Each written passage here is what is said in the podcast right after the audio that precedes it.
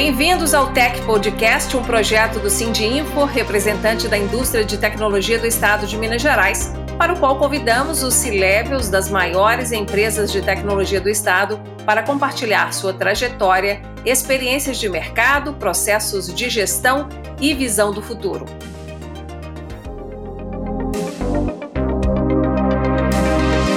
Eu sou Inácia Soares, jornalista e atuo na cobertura do setor de negócios, empreendedorismo e carreiras há 23 anos. Já entrevistei milhares de empresários, executivos e especialistas e curto muito cada um desses momentos porque é um privilégio conhecer mais sobre a trajetória dos profissionais que movimentam o nosso mercado, além, claro, de ser um grande aprendizado. No episódio de hoje eu vou conversar com Eric Fonseca Eric é CEO e fundador da Zamit, empresa de tecnologia mineira que oferta outsourcing e alocação de profissionais de TI. Eric Fonseca também é investidor anjo de startups e investidor de uma gestora mineira de fundos de venture capital e private equity. Nosso convidado é formado em ciência da computação pela UFMG, onde também fez mestrado, além de ter MBA executivo em administração. Eric Fonseca foi executivo de TI de empresas como Belgo Mineira Sistemas, a atual ArcelorMittal Sistemas, Way Brasil, uma empresa do grupo Semig, e a Fiat, a atual Stellantis, que uniu as marcas Fiat, Jeep, Peugeot e Citroën em um único conglomerado. E da Fiat, nosso convidado Eric Fonseca saiu para onde? Para montar o seu próprio negócio. Eric, seja muito bem-vindo ao Tech Podcast. Olha, é aqui que você conta tudo de bom que tem feito como gestor os desafios que venceu na sua carreira e que vem superando também na sua vida de empreendedor. Obrigado por estar conosco, seja bem-vindo. Obrigado, Inácia. É um prazer estar aqui conversando com vocês e passando um pouquinho da nossa experiência, contando um pouquinho de casos e, e um pouco da nossa visão de tecnologia e, e o quanto que ela pode ajudar e agregar cada um dos negócios e a sociedade de uma maneira geral. Com certeza essa conversa vai ser ótima, esclarecedora e produtiva para quem nos acompanha. E Eric, eu começo te perguntando uma coisa. Você sente saudades do tempo em que tinha um chefe que te dizia qual que era a demanda que você tinha que fazer naquele dia? Inácia, a gente nunca deixa de ter chefe. É curioso isso mesmo quando a gente lidera alguma organização. É, a gente sempre tem que estar envolvido com uma série de stakeholders. E acabam que esses stakeholders, eles atuam como chefes, né? Às vezes a gente tem alguma questão regulatória ou do poder público que segura uma determinada ação nossa, ou mesmo um cliente que faz um pedido que a gente às vezes não quer fazer, mas é obrigado a fazer. Então, o tempo todo, é, no dia a dia empresarial, ou mesmo no nosso dia a dia em casa, né? quem é marido, esposa, filho, pai, já se encontrou numa situação que, em alguns momentos, você acaba tendo que fazer alguma coisa porque o dever te chama e você tem que cumprir aquele papel. Então, na verdade, essa minha carreira, é, sempre trabalhando como funcionário de, de empresas, ela foi também importante para entender essa complexidade do mundo, complexidade das coisas, e me, me ajuda bastante agora nesse momento de minha atuação como empreendedor também. Então, assim, na verdade, não tenho saudade, é, mas ela foi importante para construir o presente e, sem dúvida, também inspira o futuro. Né? Ter, ter que ter respondido a, diversas, a diversos chefes que foram desafiadores, mas também alguns bastante inspiradores também. Com certeza. Aliás, dizem por aí que nunca será um bom líder quem não tiver sido um bom liderado, né? Sem dúvida. A frase é perfeita, acredito muito nela também. Né? Eu acho que essa, essa atuação conjunta né, de líder, liderado, o líder é, na verdade, o líder ele é um importante formador de um futuro líder. Né? Esse liderado, ele, se houver uma boa atuação do líder, aquele liderado um dia deverá ter total capacidade é, para superar o próprio líder, porque aprendeu com o exemplo, aprendeu com, com a experiência também desse líder e, e tem um mundo novo aí à, à frente para ter novos desafios e crescer em cada um deles, né? Legal, isso mesmo. O Eric, eu vou te liberar da saia justa de me dizer qual stakeholder que te dá mais trabalho, tá bom? Ainda bem, viu? não queremos saber essas indiscrições dos bastidores. Bom, ou até quero, mas não vou te perguntar para não te deixar aí uh, vermelhinho de vergonha. Ó, Vamos então falar de um outro assunto agora, que é sobre, antes da gente entrar na Zamit ou Zoomit, né, como algumas pessoas do mercado leem o nome da sua empresa, e uma empresa aí que já tem 10 anos de mercado, já tem uma história, já venceu aquela fase delicada do começo de qualquer negócio, já está numa situação estável né, e fazendo a sua própria história. Mas antes de entrar então na, nessa fase da Zamit, que você vai nos explicar mais detalhes sobre o que vocês têm feito, eu quero explorar um pouquinho da sua experiência também como especialista e como executivo, né, trabalhando em tantos lugares na área de tecnologia da informação. E a pergunta é: desde que você se formou lá na UFMG em ciência da computação, você percebe que a sua área de atuação já é plenamente compreendida ou você ainda tem que ficar explicando para as pessoas o que, que você faz? Olha, eu acho que hoje em dia ela é cada vez mais compreendida e, e percebida, porque a tecnologia está presente no dia a dia das pessoas, das empresas, sejam elas pequenas, médias ou grandes, de uma maneira muito profunda, né? estão se tornando parte do próprio negócio. É, e, curiosamente, quando eu me formei, a gente começou a viver essa realidade. É, eu lembro ainda quando eu era estudante ainda dentro lá da UFMG e, e no primeiro período, a primeira, na primeira aula é, já prática é, de ciência da computação, o professor veio dizer que a gente tinha que abrir uma conta e a gente não entendia bem o que era uma conta, né? A analogia mais próxima, ele falava, é igual uma conta de banco, mas na verdade era uma conta de e-mail. Então, ninguém sabia o que, era aquilo ainda e para que, servia, o que, que era o e-mail, mas a gente tinha que abrir um e-mail e esse e-mail já estava na internet.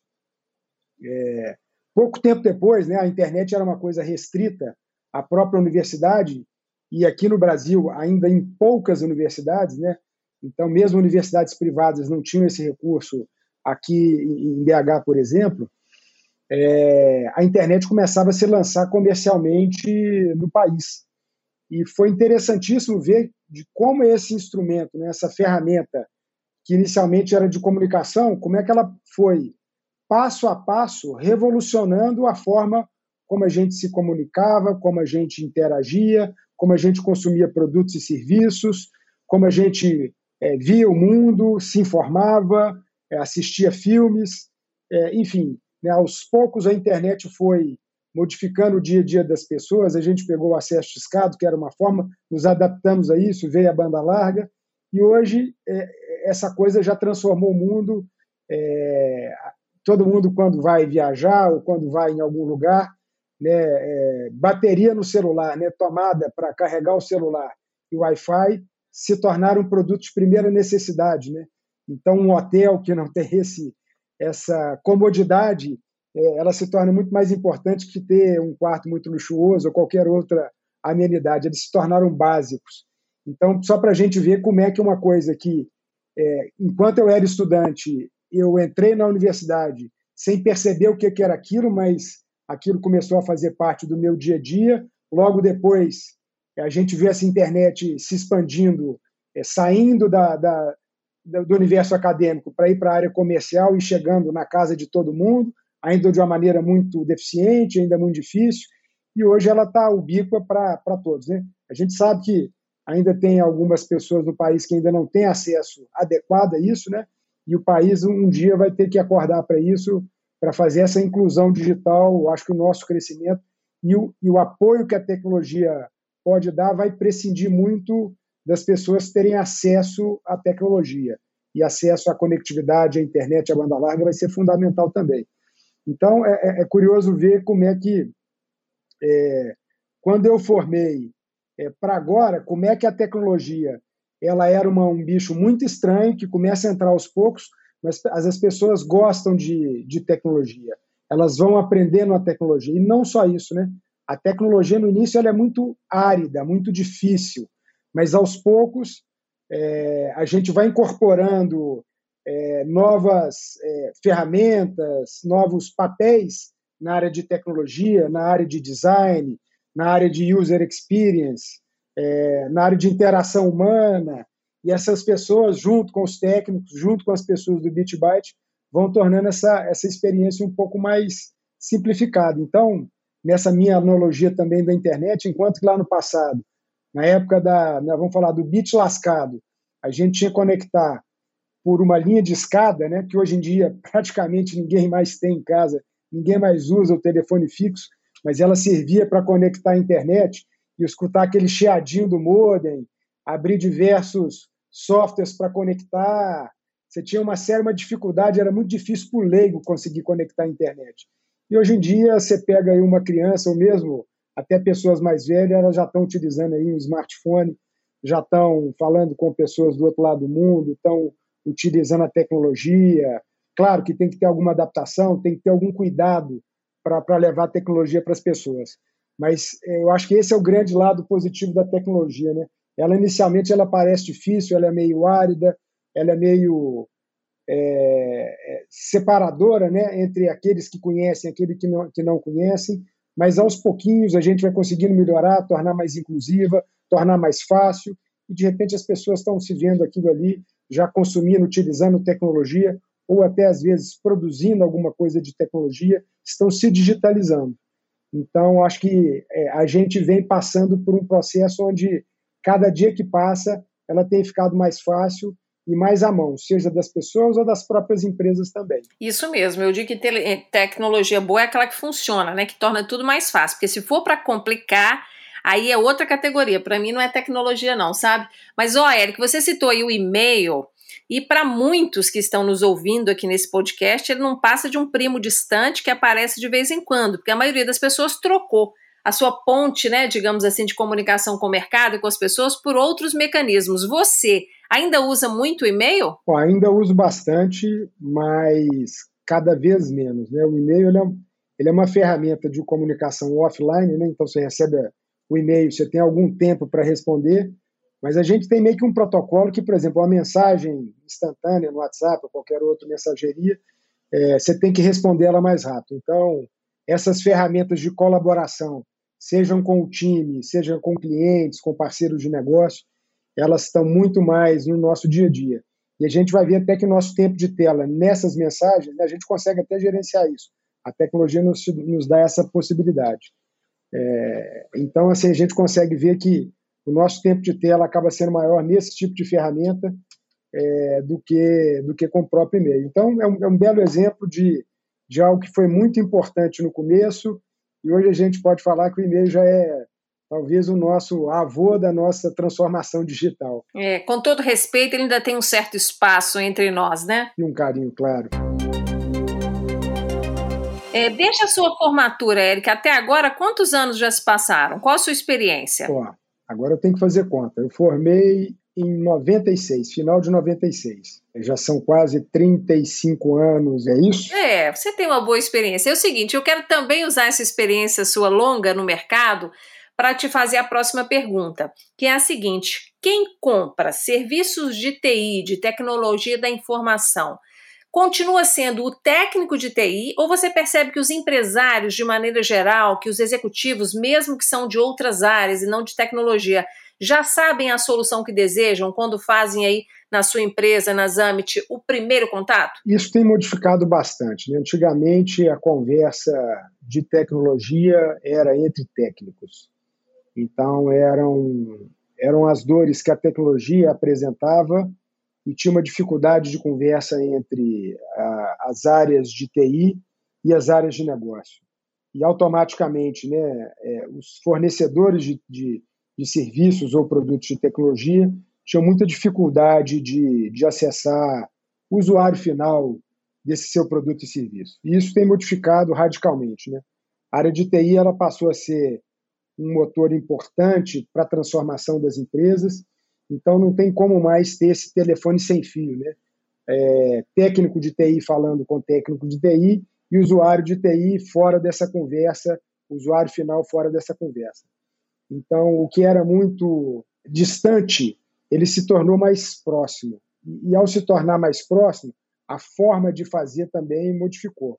Era muito comum a gente ter grandes projetos é, no passado, vamos falar num passado nem, nem tão distante, né?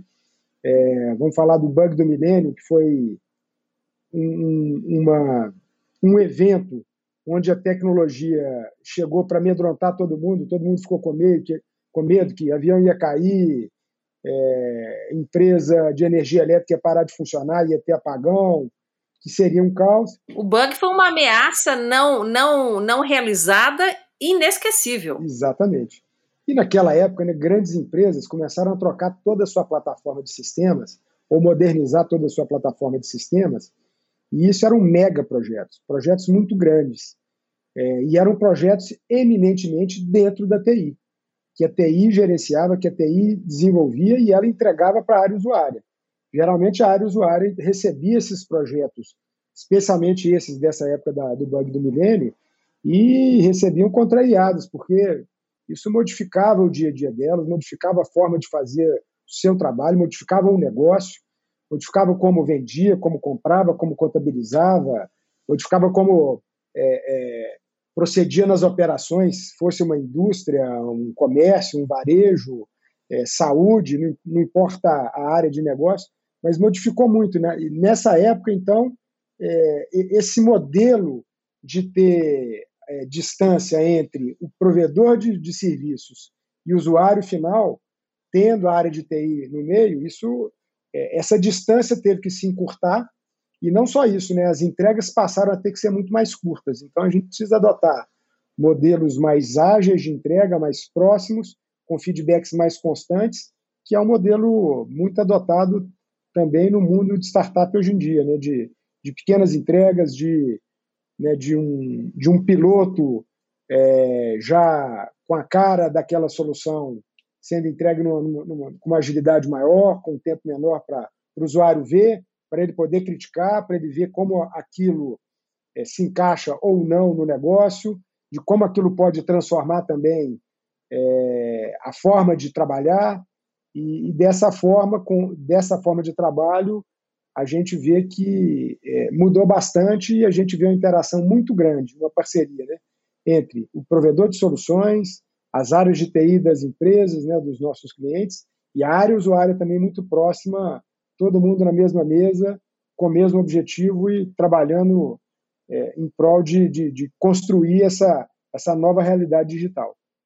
Agora, é, eu ainda vejo empresários, Eric, que me contam assim que a empresa dele está passando por um processo de transformação digital, mas ele mesmo não sabe me dizer os detalhes. Então, ainda tem empresas tradicionais passando pelo processo de mudança que tem aí é, gestores que não estão tão conectados como deviam com a tecnologia diante da importância que ela tem para o sucesso e para os resultados de qualquer negócio. É, esse, esse é um ponto fundamental. É, no ano passado, com pandemia, a gente tinha, a gente estava completando nove anos de atuação e a gente tinha uma, uma, uma, uma, nova marca, uma marca diferente. A gente nasceu com a marca Force One e a gente viu que a gente precisava transformar essa marca e transformar a forma de, de atuação dos nossos negócios. A gente tinha algumas unidades e, e essa unidade de é, fornecer serviços de TI, alocação de pessoas de TI, que é justamente o motor dessa transformação digital, é, são as pessoas, ela está centrada nas pessoas, em como fazer.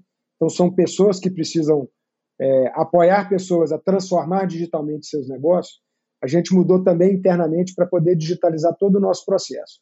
A gente é hoje muito mais uma empresa é, RH Tech, né, uma HR Tech, uma, uma empresa muito mais ligada ao mundo startup, ao startup de RH, do que uma empresa de TI tradicional que éramos no passado também. Então, a gente tem, para conseguir atender os nossos clientes, que tem uma demanda muito grande por profissionais de TI, justamente para fazer essas transformações digitais, para implementar novos sistemas, ou até mesmo para manter o que eles têm atuando, né?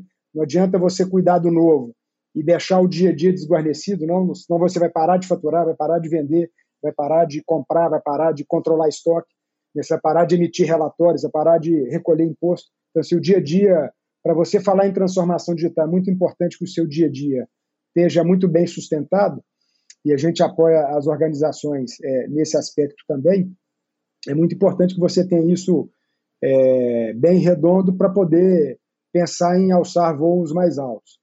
E é nesse aspecto que a gente conseguiu, dentro de casa, ter todo o nosso processo de identificação de perfil profissional, da demanda do nosso cliente, que tipo de equipe que ele precisa, qual que é o desafio dele, baseado no, no plano estratégico que ele precisa cumprir, qual que é o desafio de negócio, e aí qual que é o perfil de, de profissional de TI que precisa para atender a esse desafio. E ao encontrar esse perfil, a gente tem diversas ferramentas digitais que a gente vai achar esse profissional. E hoje a gente vive num mundo, especialmente para os profissionais de TI, que ele é praticamente sem fronteiras. Né? A gente tem é, profissionais que, a maior parte dos nossos profissionais estão, estão aqui em Belo Horizonte ou na região metropolitana de Belo Horizonte, mas prestando serviço para clientes que estão em todo canto do Brasil. E, e alguns deles estão aqui prestando serviço para empresas fora do Brasil, ou teve até gente que preferiu ir morar fora do Brasil, prestando serviço aqui para dentro do Brasil. Então, essa atuação sem fronteiras, ela, ela passa a ser uma realidade e a gente percebeu isso no ano passado. Então, isso faz parte da nossa oferta. Então, a gente consegue identificar essas pessoas, não importa onde elas estejam, a gente consegue fazer um processo de admissão online super rápido e depois a gente tem um modelo de acompanhar essas pessoas, o, desempenho dessas pessoas, a dificuldade, como é que a gente pode apoiar, como é que a gente pode fazer o desenvolvimento desses profissionais, para que no final das contas eles estejam entregando resultado para esses nossos clientes. Então, de uma maneira interessante, a gente teve que digitalizar nossa forma de atuar para conseguir atender essas demandas desse novo mundo. Então, os nossos clientes estão, alguns deles já estão voltando a atuar é, presencialmente, né? Alguns mantiveram atuação presencial para quem era necessário, né? Casos de plantas industriais, ou algum tipo de outro, outros tipos de indústria ou comércio que precisa ter é, presença física. E geralmente os profissionais de TI estavam remotos. Agora a gente começa já a ver aquele mundo híbrido, aqueles profissionais que querem voltar, aqueles que não querem voltar, é, aqueles que gostam da interação do, do tete a tete de ver as pessoas. Então a gente está a gente precisa adaptar a nossa cultura. E não só a cultura, a gente precisa ter ferramentas, processos e tecnologia e método para conseguir atuar e prover profissionais, né, serviços de TI de uma maneira geral, pensando nessa, nessa, nesse novo normal, nesse novo mundo.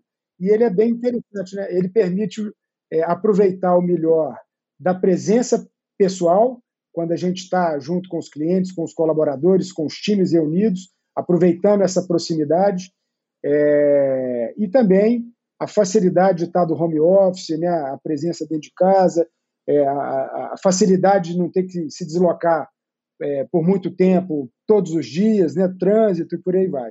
Então, acho que dá para a gente fazer uma boa é, mistura entre presencial e, e remoto, e a tecnologia é um apoio fundamental para isso. Né? Não só a tecnologia, mas a forma como utiliza a tecnologia, a gestão, né, os processos, isso tudo conta muito e a gente vem desenvolvendo um trabalho junto com os nossos clientes para para conseguir cada vez mais extrair valor disso aí. Tá certo. Eric, daqui a pouco a gente vai falar um pouco mais sobre profissionais, sobre equipes. Agora eu quero saber de você o seguinte: a transformação digital dos negócios está no topo da lista das demandas de empresários e gestores de todos os setores. Na Zamit tem sido a demanda número um de vocês? Certamente essa demanda é número um. E ela, e ela pode vir até é, de diversas formas. Né? A gente tem situações onde o cliente ele precisa colocar a equipe dele para atuar nesse processo de transformação digital, porque essa equipe dele já conhece muito do negócio, já conhece os processos internos, já conhece como a operação funciona e tem todo o arcabouço de TI para tentar modificar e melhorar isso. Então ele precisa que entre uma equipe que vai assumir esse dia a dia e manter o dia a dia funcionando, como eu disse, né? Não dá para uma indústria, seja uma empresa de saúde ou de varejo, não importa o setor de atuação, é, que a sua operação de TI que ela fique dando dando problema, dando incidente e gerando interrupção, né? Ela precisa funcionar, ela precisa, né, o arroz e o feijão tem que ser muito bem feito no dia a dia para você poder preparar um, um, prato mais ousado, mais, mais sofisticado. Então, a gente tem atuação em, em todos esses campos. E nesse processo de transformação digital, por onde as empresas te pedem para começar? Qual é a maior dor delas hoje em dia? É justamente em começar, né? E aí, esse começar, ele envolve desde revisitar qual é a estratégia da empresa, é, que mercado que ela está inserida, para onde ela para onde ela está indo, quais são os desafios de crescimento que ela quer ter, como é que ela está posicionada né, no, no ambiente de custos, de posicionamento estratégico que ela tem. E aí a sua TI precisa fazer todo esse de para, esse, essa transformação de quais são esses desafios ah, da estratégia da organização para transformar em, em, em políticas é, projetos, jornadas que a TI vai desenvolver justamente para endereçar essas questões. Então, quando você volta na estratégia da empresa, você começa a atuar é, como uma TI estratégica. E aí você começa a transformar esses desafios ah, que a organização tem, que o negócio tem, em desafios, em objetivos, em, em metas que a TI também tem que atingir. E, e, a partir disso, que você consegue fazer esse mapeamento, fazer essa jornada digital, essa jornada de transformação, você começa a sair com seus projetos, e aí com seus projetos você já começa a ter mais uma, um time técnico é, desenvolvendo, é, é, costurando, né, é, interagindo com, com os diversos times da organização, é, implementando novas ferramentas, novas formas de fazer, ah, novas formas é, de atuar e entregando esses objetivos que, que a empresa, no fim, precisa. Né? Eric, eu quero saber de você o seguinte: uma vez a empresa é, transformada digitalmente, ela incorpora o raciocínio digital? Ou você vê empresas que passam pela transformação, mas pela liderança não está muito envolvida com as questões digitais, ela se estabiliza ali, não avança, não evolui? A gente vê esses dois casos, né? A gente vê organizações que são muito boas no mundo físico e que a liderança não consegue, de maneira alguma, é, transformar digitalmente o seu negócio. E aí são inúmeros os casos de empresa que gastam um bom dinheiro e implantam um RP e esse IRP não pega, né? ele não dá certo. Depois ele tenta implantar um outro sistema e também não dá certo. Então passa muito por ter no time dessa organização gente que conheça a tecnologia, conheça o negócio para justamente fazer essa, essa transição e a partir desse time conseguir, então, aproveitar dessa jornada digital. Então, eu tenho visto alguns clientes que estão que iam muito bem no mundo físico, é, tinham dificuldade no mundo digital e aí acabam, por exemplo, fazendo aquisição de empresa, adquirem um concorrente, adquirem uma empresa de, ou mesmo uma empresa de, de TI uh, de base digital que pode ser essa fonte de inspiração e crescimento né, dessa jornada digital. Porque a jornada digital ela, ela é só um começo, né? Ela nunca, ela nunca vai acabar. Evolução constante, né? Exatamente. À medida que o mundo vai avançando, né, os seus concorrentes também vão adotando novas práticas, é, novos mercados se surgem, né? Novos nichos estão surgindo e eles começam a se abrir e crescer. É, e dependendo da atuação da empresa, você precisa estar presente nisso aí também.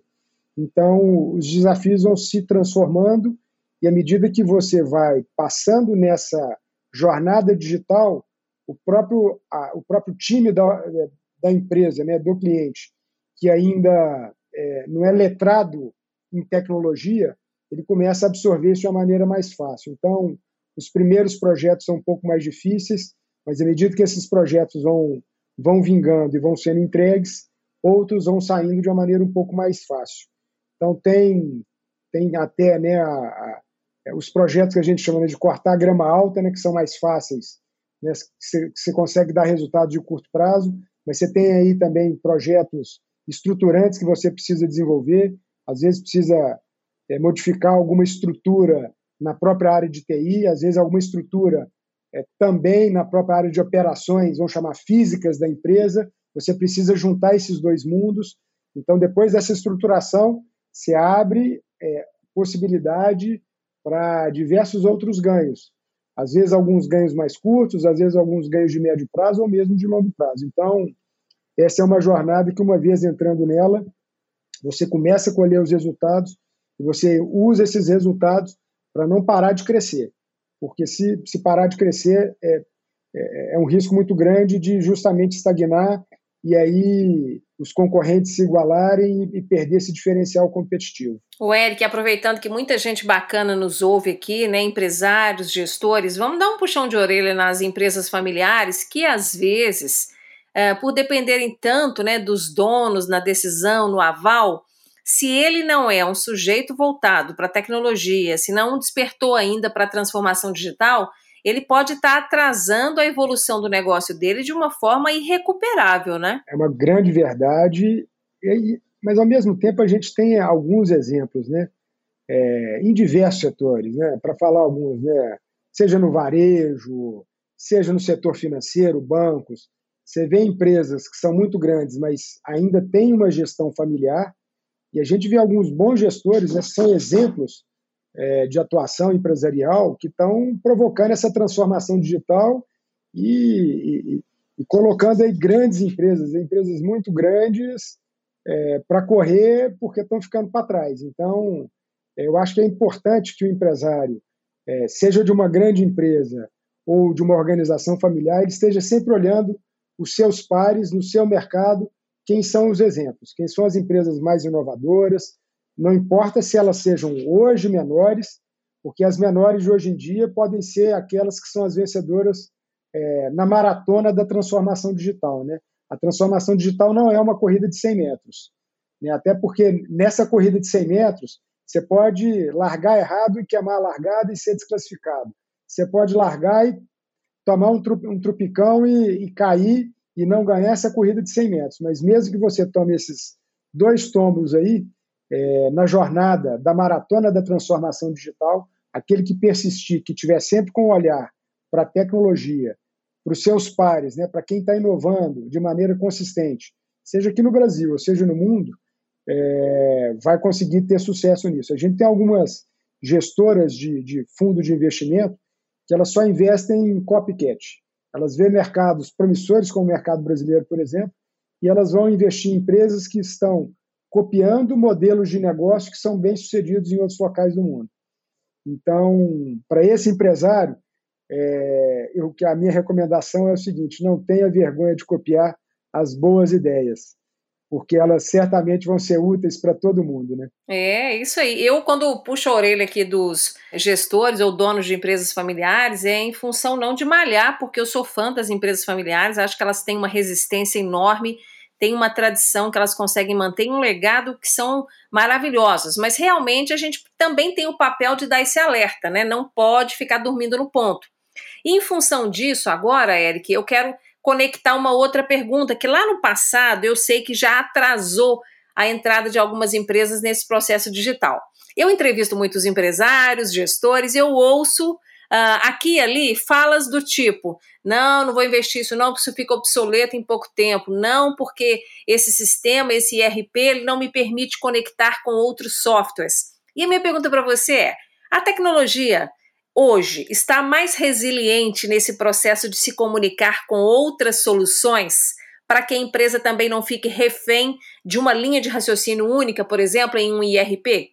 Olha, esse ainda é um desafio é, que as empresas é, vivenciam o tempo todo. Né? Eu comentava há, há, um, há, um, tempo atrás, né, com, nessa nossa conversa, que diversas empresas um dia colocam um ERP, não dá certo, elas têm que trocar, colocam de novo, e aí ela vai consertar esse processo a partir de é, incluir na equipe desse projeto é, pessoas que são, primeiro, é, boas em tecnologia, que conheçam o negócio e possam fazer esse mapeamento dos processos, do modo, da cultura da empresa, do modo de fazer, é, para aquilo que aquele RP, para aquilo que aquele sistema já está preparado para fazer. Então, implantar sistema se envolve muito com treinamento de usuário, com mapear dificuldades né, que esse usuário é, vai ter, né, com, com fazer o change management organizacional e pessoal, né, um trabalho conjunto de recursos humanos, dos gestores do projeto, das áreas usuárias. Então, esse desafio, em toda mudança, ele sempre vai haver e, e você tem técnicas, métodos e profissionais competentes para fazer isso aí. A gente tem diversos profissionais que estão atuando em nossos clientes justamente fazendo isso nesse momento. Então, isso sempre vai acontecer. Mas a tecnologia está ficando um pouco mais simples, porque as pessoas estão usando mais tecnologia. Então, aquela coisa, a, aquelas pessoas que olhavam o computador e tinham medo, tinham receio por não dominar o computador, elas já começam, por exemplo, ter algumas dessas ferramentas que elas usavam só no computador no seu smartphone e ele já é muito mais humanizado, já é muito mais bem pensado. Então, aos poucos, a tecnologia vai ficando mais fácil, mas ainda é um desafio é, na forma de implementar.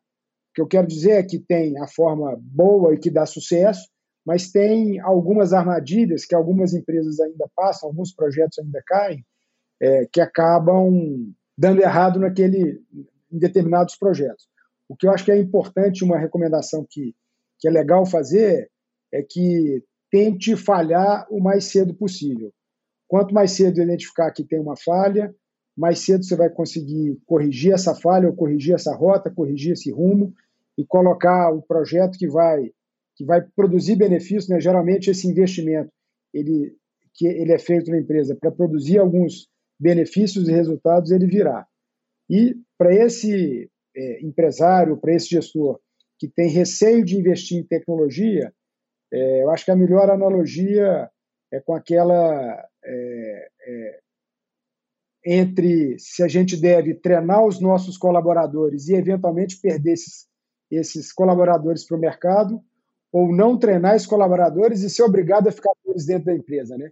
Essa frase é do comandante Rolim, né, fundador da TAM. É, não sabia que era dele, né? Então, mais uma grande, mais um grande ensinamento que o comandante Rolim deixou para gente. Né? Então, é, é, ela cai na mesma coisa, né? Se você não inovar, não evoluir no, na sua plataforma de sistemas e nas pessoas que vão usar essa plataforma de sistemas, né? Os dois têm que andar juntos, né? É, são duas asas, né? Da, da mesma, do mesmo voo. Uh, os resultados não vão vir. Não adianta ter a plataforma de tecnologia mais avançada se a gente não tiver os usuários preparados para isso, para utilizar toda essa potência, mas ao mesmo tempo, se a gente tem uma equipe top, se a gente não está dando para essa equipe as melhores ferramentas, os melhores diferenciais, eles também não vão entregar os melhores resultados. Então, essas coisas têm que andar sempre juntas. Alerta dado, queridos ouvintes que ainda estão estagnados ou com medo de entrar nesse processo de transformação digital, façam isso o quanto antes, porque daqui a pouco vai ser o único caminho possível para a sua empresa. Então, faça como o Eric Fonseca disse, já antecipe o máximo possível, largue o seu medo, coloca de lado e encara esse desafio que é esse processo de trazer mais tecnologia para dentro do seu negócio. O Eric, continuando aqui com a nossa conversa, nos processos que você tem atendido hoje, nas demandas para o mercado, você tem recebido mais demanda de consultoria, que é uma das expertises, das expertises da, da Zamit, para implantar novos processos ou para corrigir processos atrasados ou mal sucedidos? O que, que você tem visto mais por aí? Olha, as empresas estão muito orientadas a, a construir o novo, né? Então, ela tem alguns processos que ela, que ela precisa corrigir, mas é muito comum ela corrigir esses processos desenvolvendo novos processos. E à medida que você desenvolve novos processos e eles já começam a trazer ganhos, você pode voltar naqueles processos antigos e conectar com os novos que você já criou. Então, acaba sendo um pouco um processo, esse processo de é, destruição criativa, né? Você destrói o processo antigo, destrói o, o, o sistema antigo, implantando um novo, mais moderno, mais atualizado, mais aderente a esse mundo que a gente está vivendo, e aos poucos você vai melhorando a organização como um todo. Vocês falou aí do processo criativo, Eric, e a cultura do erro, a gente sabe, impede muitas empresas de evoluir porque nelas o erro é criticado, o erro é punido, e isso afasta o risco que é inevitável em processo criativo. Como é que você faz para estimular que a sua equipe não tenha medo de inovar? Acho que o primeiro ponto disso é, é criar um senso de propósito entre todos, é, da oportunidade e da necessidade da mudança e da melhoria. E à medida que todo mundo entende isso, isso esteja comunizado entre todos, uma estratégia muito interessante é que a gente tenha sempre etapas é, rápidas de, de desenvolvimento e entrega desses pacotes de, de serviço. E quando eu tenho entregas rápidas, eu consigo ver se aquilo está funcionando ou não, se está aderente ou não, e conseguir corrigir.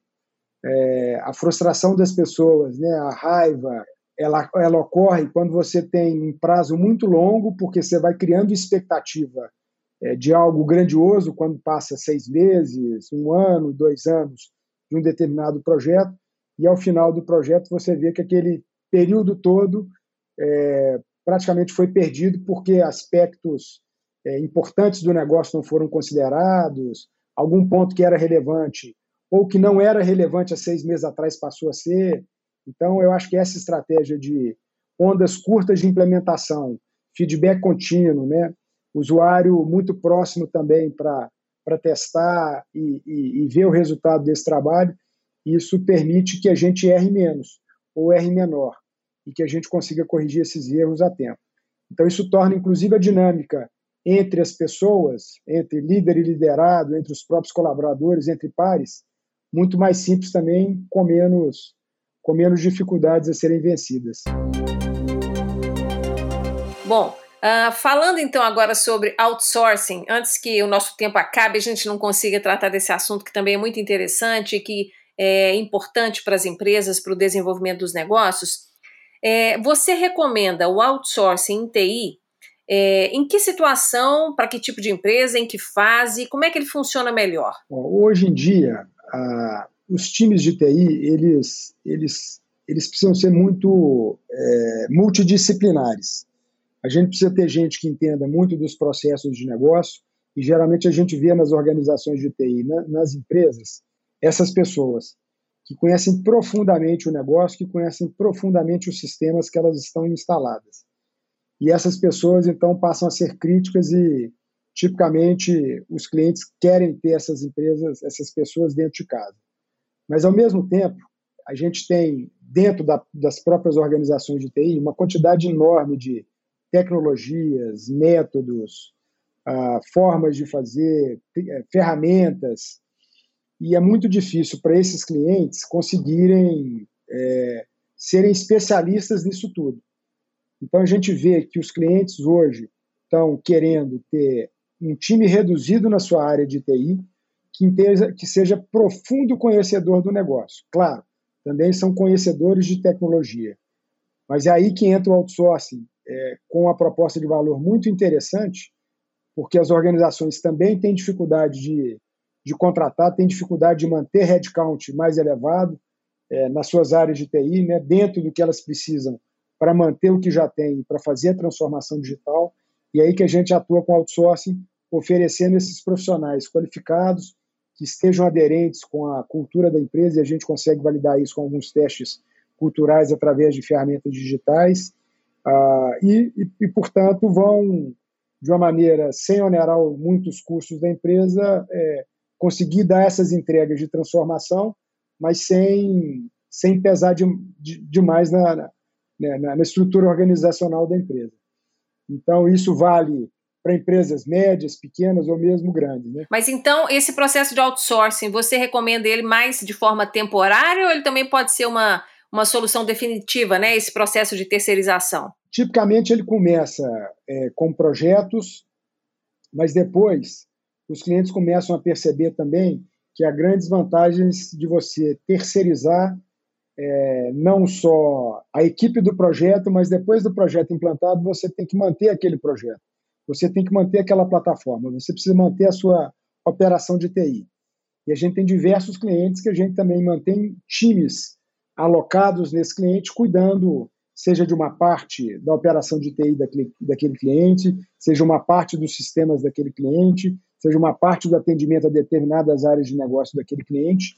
Claro, em parceria com alguns profissionais que estão lá dentro e que, que continuam como funcionários do próprio cliente. Então, é, a, a terceirização ela pode ser uma estratégia também de longo prazo. Alguns dos nossos clientes têm usado isso muito satisfatoriamente, porque aí permite que eles mantenham é, uma boa relação é, de custo é, e entregas, né, e capacidade de entrega da, da, própria equipe como um todo pode entregar. Né? A equipe está sendo não só a equipe interna desse cliente, mas também todo o time terceirizado. E tipicamente esses, essa, esses nossos clientes que estão mais avançados nisso, eles costumam ter um profissional interno para cada dois ou três terceirizados que eles têm dentro de casa. E, e, com isso eles conseguem ter bastante sucesso, porque eles conseguem manter o conhecimento do negócio, com especialização nas ferramentas que eles estão implantando. Excelente, Eric. Deixamos aí muitas coisas para quem nos acompanha, quem nos assiste aqui nos podcasts do Cindy Infor, entender um pouco mais sobre a área de tecnologia da informação. Você disse coisas importantes, deu alertas importantes e compartilhou a sua experiência, mas antes do tchau tem mais uma pergunta Vamos ainda. Lá. Ó, Você costuma dizer que quem quer empreender precisa conhecer bem os problemas que vai resolver lá fora no mercado. Eu acho isso, inclusive, maravilhoso, porque eu costumo dizer que a diferença entre o amador e o profissional é saber fazer um bom diagnóstico e acertar na solução do problema. Não pode ser sorte, né? Tem que saber por que está acertando. Qual que é a sua dica, então? Olha, conhecer essa dor, conhecer essa dificuldade, é, ela é fundamental, mas em alguns aspectos você precisa ter um pouco de é, é, análise em cima dela. Talvez essa dor, é, a dor superficial não seja a dor mais importante. Talvez exista uma dor um pouco mais é, entranhada, um pouco mais profunda. E quando aprender a resolver essa dor que está mais profunda, ela vai tornar todas as outras dores irrelevantes. E aí você está entrando no momento que você está, talvez, entrando no momento de disrupção. Se, se tiver resolvendo essa dor, você vai estar tá entrando é, justamente num, num espaço onde a competição é menor, onde os players de mercado não entenderam como que se atua nisso ainda, e aí vai trazer para sua organização oportunidade única de desenvolver a sua, a sua operação, o seu negócio. É, e para conseguir chegar nisso, né, a atuação de TI, de tecnologia, ela é muito importante, porque usando bem as ferramentas, a gente consegue separar essas dores, fatiar essas dores e conseguir atacar cada uma delas, né? seja a superficial ou mesmo a dor profunda. Quando também fatiada, ela vai conseguir ser aliviada e aí sim, é, resolvendo esses problemas você vai estar transformando a organização de uma maneira geral. O Eric, eu adorei essa frase sua. A dor superficial pode não ser a mais importante. Quer dizer que aquela que chama mais a atenção do gestor, do empresário, pode não ser aquela que deveria merecer a principal atenção dele, hein? Exatamente, ela pode ser consequência. Tem que ir na causa. Interessantíssimo. Olha, terminamos então com esse baita alerta do Eric Fonseca o Eric, que gentilmente está compartilhando conosco neste podcast seu conhecimento, sua experiência e dando dicas práticas a partir da experiência dele como CEO e como fundador, sobretudo, da Zamit.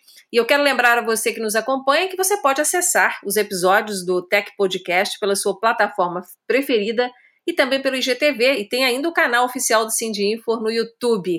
Eric Fonseca, muitíssimo obrigada por tudo que você compartilhou conosco aqui hoje, viu? Espero que você também tenha gostado da experiência de revisitar as suas experiências. Ah, foi ótimo, foi um prazer ter essa conversa, esse bate-papo e, e, pensar um pouquinho sobre a importância da tecnologia, essa jornada que a gente já vem, vem fazendo, né? O que, que era simples, né? Agora pode, pode se tornar um pouquinho mais complexo e vice-versa. O que, que era muito complexo está se tornando um pouquinho mais simples e aos poucos a gente vai vivendo, aprendendo, inovando, modificando e usando bastante tecnologia para melhorar a vida das empresas, das pessoas, da sociedade de uma maneira geral. Né? Sobretudo porque a tecnologia, digamos, né, Eric, é o barco que vai levar todos nós para o futuro, né? Sem dúvida. Né? Ela, ele já vem transformando, já vem melhorando as nossas vidas, né? E cada vez mais eu acredito que ela vai estar mais ainda presente mais intrincada nos negócios, na forma que a gente faz tudo, né? É, conversa, se relaciona, a, assiste aula, etc. Né? Consome produtos e serviços. Então é sempre um componente importante e passa a ser, portanto, um componente dos negócios também. Com certeza, maravilhoso. Mais uma vez, Eric Fonseca, muito obrigada e a gente se encontra por aí, viu? Até a próxima. Nos vemos. Um abraço. Bom, e você que está nos acompanhando, caro ouvinte, espero que você tenha gostado do episódio de hoje. E eu aproveito para te lembrar, siga o Cindy Info nas redes sociais e acompanhe de perto as novidades do motor da indústria digital. Eu fico por aqui e te encontro no próximo episódio. Até lá!